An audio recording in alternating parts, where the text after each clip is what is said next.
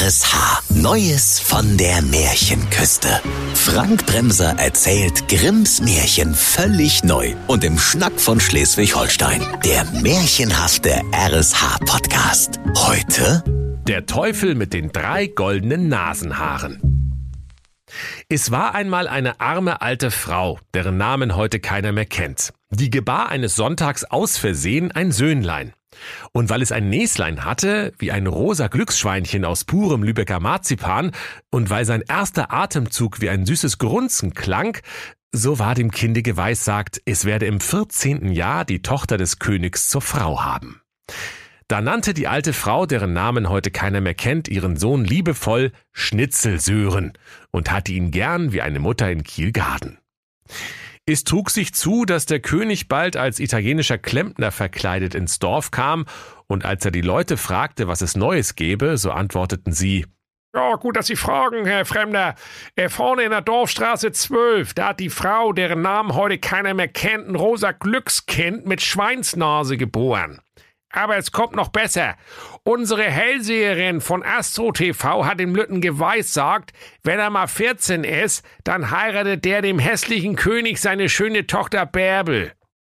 Der König, der ein böses Herz hatte und dem Überbringer der Nachricht für seine Frechheit am liebsten eine Vierteilung spendiert hätte, schluckte seinen Zorn herunter, ging zu der Frau, deren Namen heute keiner mehr kennt, tat ganz freundlich und sagte, Liebe Frau, äh, deren Namen heute keiner mehr kennt, äh, gebt mir eure Schnitzelsöhren, ich will ihn artgerecht unterbringen. Er soll bei mir gut haben. Er kriegt ne Playstation aus der pure Golde und zur Konfirmation eine Mopette.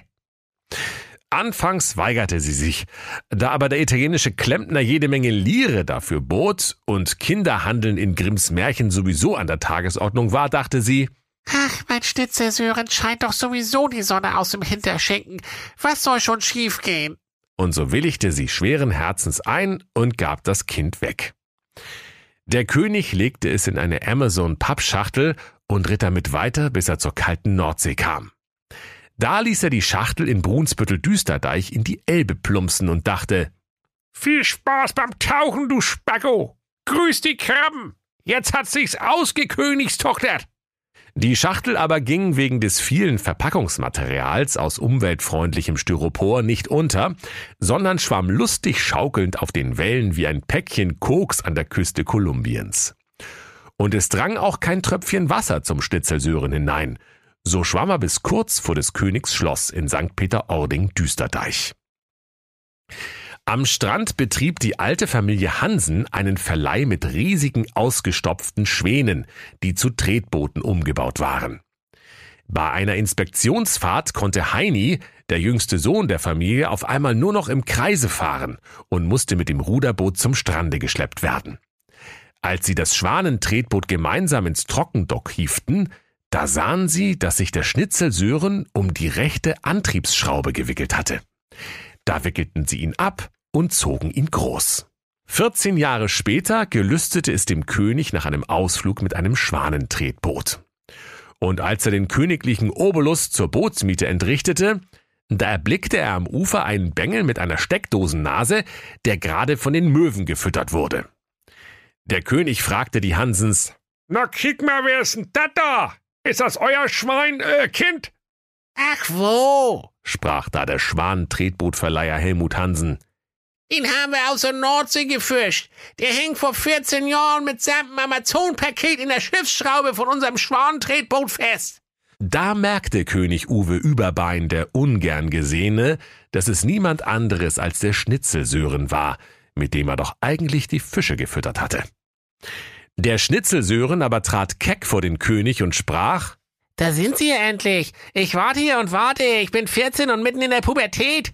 Rücken Sie sofort die versprochene Königstochter raus. Ja, jetzt mach mal halblang.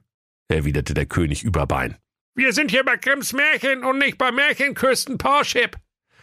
Der Schnitzelsöhren reichte ihm sogleich das schriftliche Gutachten der Hellseherin von Astro TV. Also hier steht, dass ich mit 14 Rechtsanspruch auf die Prinzessin Bärbel Überbein hab. Und der König riss ihm das Papier aus den Händen und rief, Du Torfkopf hättest mal das Kleingedruckte lesen sollen. So schnell geht das nämlich nicht, du. Hä, wieso? sagte da der Schnitzelsöhren. Was steht denn da? Doch der König hatte das Papier bereits zerkaut und teilweise heruntergeschluckt. Und er sprach, Also ich weiß ja, mit Vollmond spricht man nicht, aber da stand, du musst vorerst noch dem Teufel drei goldene Nasenhaare ausreißen und zu mir bringen. Hey, das kann ja jeder sagen. maulte der Schnitzel Sören, aber ohne das Gutachten der alten Hellseherin gingen ihm die Argumente aus. Also sprach er, Ah, na gut, Challenge angenommen. Ich bin ja ein Ehrenmann. Ich bin schneller wieder da, als Sie Piep sagen können. Piep. sagte der König. Und jetzt? Ach man, das sagt man doch bloß so, Mann. Außerdem, niemand mag Klugscheißer. Also bis gleich.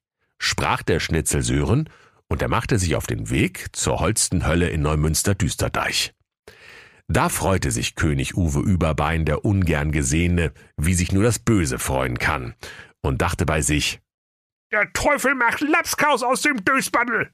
Auf dem Weg nach Neumünster-Düsterdeich kam Schnitzel Sören an das Märchendorf Breiholz-Düsterdeich.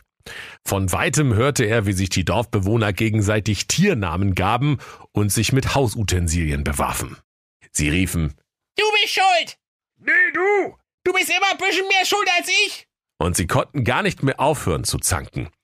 Als sie den Schnitzelsören sahen, da fragten sie ihn, auf welches Handwerk er sich verstünde, und er sprach, Ja, was soll ich sagen? Ich kann nix, aber ich bin unterwegs zum Teufel. Oh, dich schickt der Himmel.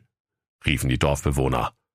Bitte frag mal den Teufel, wer an allem schuld ist. Das ist eine Frage, die wahrlich nur der Teufel beantworten kann. Und sie fuhren fort, sich mit Kochutensilien zu verkloppen. Kein Ding wird gemacht.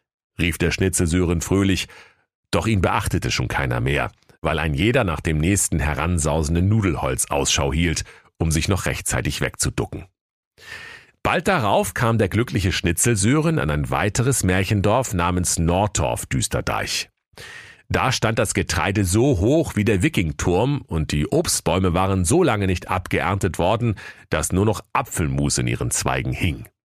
Die Kartoffeln auf dem Felde waren so groß wie Hüpfbälle und spielten miteinander Mau Mau, da niemand sie ausgrub, um sie zu essen. Auf dem Marktplatz des Dorfes fand eine große Diskussionsrunde in einem Stuhlkreis statt. Und obwohl die Dorfbewohner vor Hunger schon so dünn waren wie die Steuererklärung von Jeff Bezos, diskutierten sie kraftlos über den Sinn des Lebens. Hier Sabbel einstellen. rief da der Schnitzel Sören und sprang keck in ihre Mitte. Was sollt ihr denn für Hungerhaken? Wollt ihr nicht mal die Ernte einfahren? Oh, gleich. sagte einer der Dorfbewohner matt. Oh, aber erst müssen wir hier nochmal ausdiskutieren, was der Sinn des Lebens ist. Sonst wissen wir ja gar nicht, wieso wir überhaupt irgendwas machen sollen. Weiß der Teufel, was der Sinn des Lebens ist? Ja, das trifft sich ja gut. rief der Schnitzel Sören. Wenn ich nachher beim Teufel bin, kann ich ja gleich mal danach fragen, oder? Also macht's gut, ihr Plattfische. Einige Seemeilen vor der Holstenhölle stand eine kleine, schmuddlige Bratwurstbude. Auf dem Schild, das sich auf ihrem rostigen Dach knarzend im Wind wiegte, war zu lesen Letzte Bratwurst vor der Holstenhölle. und Extra feurig. Gott sei deiner armen Zunge gnädig. da bestellte sich der Schnitzel Sören eine Bratwurst extra scharf mit Brötchen und Senf. Und als er wieder aufgehört hatte, unkontrolliert Feuer zu spucken, da sprach er, Ja, hat wehgetan, Alter. Klein mir an Moors. Da kann ich jetzt ja auch zum Teufel gehen. Ach, sprach der Bratwurstverkäufer. wenn du schon zum Teufel gehst, dann frag ihn doch bitte mal, wann meine Schichtablösung kommt. Ich mache hier seit 34 Stunden drei Schichten am Tag und kann keine Bratwurst mehr sehen. Ei, ei, Bratwurst, Heini. sprach der Schnitzel Sören und marschierte frohen Mutes weiter Richtung Holstenhölle. An der Fassade der Holstenhölle angekommen, sah auch schon ein Schild. Rechtsanwaltskanzlei Luzifer, Beelzebub, Teufel. Kaum eine halbe Stunde später gab ihn die rotierende Drehtüre im Eingang wieder frei und mit einem gehörigen Drehwurm und in Schlangenlinien taumelte er ins höllische Vorzimmer. Haben Sie überhaupt einen Termin? empfing ihn eine schrille Stimme. Und als sich die Schwaden aus Salpeter und Schwefel gelegt hatten, sah er eine nette alte Kaffeetante mit spitzen Hörnern, Ziegenaugen, einem rot lackierten Pferdefuß und einem grauen Dutt aus Stacheldraht. Und sie sprach, Ich bin die Oma vom Teufel. Setz dich, nimm mir einen Keks. und sie reichte ihm eine Schale mit Mürbeteigplätzchen, die sie aus ganz frischen, armen Seelen gebacken hatte. Doch als der Schnitzel Sören in das Gebäck beißen wollte, hörte er immer ein dünnes Stimmchen rufen. Hilfe! Und da legte er die Kekse lieber wieder weg. Dann nahm er einen Schluck Kaffee aus der Kaffeetasse, doch er verbrannte sich gewaltig den Mund. Sorry, 4000 Grad. Das ist in der Hölle Standard. Sprach da des Teufels Großmutter. Kann ich etwas für dich tun, solange mein missratener Enkel in den sozialen Medien auf Promotion-Tour ist? Ja, pass auf, ich brauche drei goldene Nasenhaare und ich habe drei Fragen, die nur der Teufel beantworten kann. Erstens, was der Sinn des Lebens? Zweitens, wer ist an einem schuld? Und drittens, und wann kommt endlich die Ablösung vom Bratwurst-Heini? Da sprach des Teufels Omi. Also jeden anderen hätte ich schon in der Pfeife geraucht, mein Süßer. Aber irgendwie mag ich dich. Ich hör's schon rumpeln und pumpeln. Der Teufel kommt gleich nach Hause. Hier, nimm den Stehlampenschirm als Mütze. Dann findet er dich nie, der Hörni, äh, Hirni. Als der Teufel nach Hause kam, ward er misstrauisch und sprach. Ja, hier riecht's irgendwie nach einer pupsenden Stehlampe, die extra scharfe Bratwurst gegessen hat. Doch dann legte er seinen Kopf in den Schoß seiner Großmutter und schlief ein.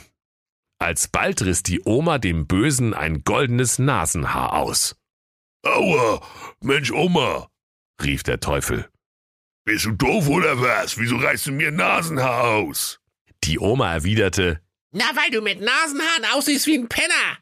und riss ihm die anderen zwei Haare gleich auch noch aus, Und nun mal was anderes. fragte die Omi. Was ist der Sinn des Lebens? Äh, wer ist an einem schuld und, und wann kommt die Ablösung vom Bratwurst-Heini? Okay, sprach der Teufel müde. wenn du mich dann endlich pennen lässt, verrate ich's dir. Also, der Sinn des Lebens ist 42. Schuld ist man immer selber. Und der Bratwurst-Heini muss einfach bloß irgendwann seine Würstchenzange einem anderen Töffel in die Hand drücken. Sonst steht er in 100 Jahren immer noch da. Und jetzt gute Nacht, Omi. Als der Teufel ausgeschlafen war, eilte er fort, um im Internet erfundene Nachrichten zu verbreiten. Wie die Luft rein war und der Schnitzelsöhren wieder unterm Lampenschirm hervorkam, da traf die vergessliche Teufelsgroßmutter vor Schreck der Schlag und sie sank tot zu Boden, wie im Tatort mit Jan-Josef Liefers. Der Schnitzelsöhren sah noch, wie zwei kleine Englein ihre zappelnde Seele, die sich mit Händen und Füßen wehrte, ins Himmelreich schleppten. Dann machte er sich fröhlich mit den drei goldenen Nasenhaaren des Teufels auf den Nachhauseweg. Als er an das Dorf Nordhoff Düsterdeich kam, da versammelten sich die Bewohner sogleich auf dem Marktplatz. Der Schnitzelsöhren sprach, Also der Teufel hat mir verraten, was der Sinn des Lebens ist. Äh, Der Sinn des Lebens ist ähm, 42. Hurra! riefen die Bürger. Was für ein toller Sinn des Lebens, den nehmen wir! Und sie beluden den Schnitzelsöhren mit einem Esel voller güldenem Tinnef und wertvollem Plunder und winkten ihm zum Abschied. Am Dorfe Breiholz-Düsterdeich angekommen, versammelten sich wieder alle Bewohner und sahen ihn mit großen, fragenden Augen an. Der Schnitzelsöhren räusperte sich und sprach, Ich weiß jetzt, wer an allem schuld ist. Der Teufel hat's mir verraten. Ja, man ist es immer selber, ne? Am besten fasst ihr euch alle mal an die eigene Nase. Danach herrschte auf dem Marktplatz ein langes, peinliches Schweigen. Das ging über in ein Murren, Knurren und Grollen. Und hast du ihn nicht gesehen, prügelten die Breiholzer den armen Sören zum Tore hinaus, denn jede Antwort wäre ihnen lieber gewesen als diese. Als er nun nach Hause zu König Uwe Überbein, dem ungern Gesehenen, kam, da überreichte er dem König die drei goldenen Nasenhaare des Teufels, die er unter dem Mikroskop kunstvoll zu einem Zopf geflochten hatte. Dann warf er sich die Prinzessin Bärbel über die Schulter und wollte schon gehen, doch der König fragte, Oh, sag mal, mein guter Schwiegersohn, wo hast du denn den ganzen wertvollen Tinnef auf dem Esel her? Ist irgendwo Räumungsverkauf? da sprach der Schnitzelsöhren, Ach du, davon kannst du haben, was du willst. Echt, äh, geh einfach zur letzten Bratwurstbude vor der Holzenhölle und lass dir vom Bratwurst Heini seinen größten Schatz geben. Da sprang König Uwe Überbein, der ungern Gesehene, auf sein Dienstmoped und knatterte mit klappernden Hufen geradewegs zur letzten Bratwurstbude vor der Holstenhölle. Und er sprach zum Bratwurst Heini, Mir wurde geweissagt, ich bekäme von dir deinen größten Schatz. Der Bratwurst Heini aber dachte nicht anders, als dass seine Ablösung gekommen war und erreichte dem König die Grillzange aus funkelndem Edelstahl. Mit dem Ruf Ich bin frei! rannte er im Hopserlauf in den Sonnenuntergang und wurde Veganer. Der König aber nun musste von früh bis spät Würstchen wenden, als Strafe für seine Bosheit. Schnitzelsöhren heiratete Prinzessin Bärbel Überbein und wurde selbst König. Die Bewohner des Dorfes Breiholz-Düsterdeich waren glücklich, weil für sie nun endgültig feststand, dass der König an allem schuld war und auf keinen Fall sie selbst. Die Bewohner des Dorfes Norddorf-Düsterdeich merkten bald, dass der Lebenssinn 42 irgendwie überhaupt keinen praktischen Nutzen hatte und es die beste Idee war, gar nicht mehr über den Sinn des Lebens nachzudenken. Und so war die ganze schleswig-holsteinische Märchenküste glücklich und zufrieden. Und alle lebten in Saus und Braus bis zum Klimawandel. Und manche leben vielleicht sogar jetzt noch. Und bis heute ist es an der schleswig-holsteinischen Märchenküste ein guter Brauch, dass ein Teil der Bewohner nach irgendeinem Sinn und ein anderer Teil nach einem Schuldigen sucht. Und das, liebe Kinder, wird sich wohl niemals ändern. Und wenn sie nicht gestorben sind, dann lachen sie noch heute. Das war der RSH-Podcast Neues von der Märchenküste. Grimms Märchen völlig neu erzählt von Frank Bremser im Schnack von Schleswig-Holstein. Alle Folgen hören Sie in der RSH-App. Neues von der Märchenküste. Ein RSH-Original-Podcast. Erzähler Frank Bremser. Autoren Maximilian Reg und Steffen Lukas. Eine Produktion von Regiocast. Deutsches Radiounternehmen.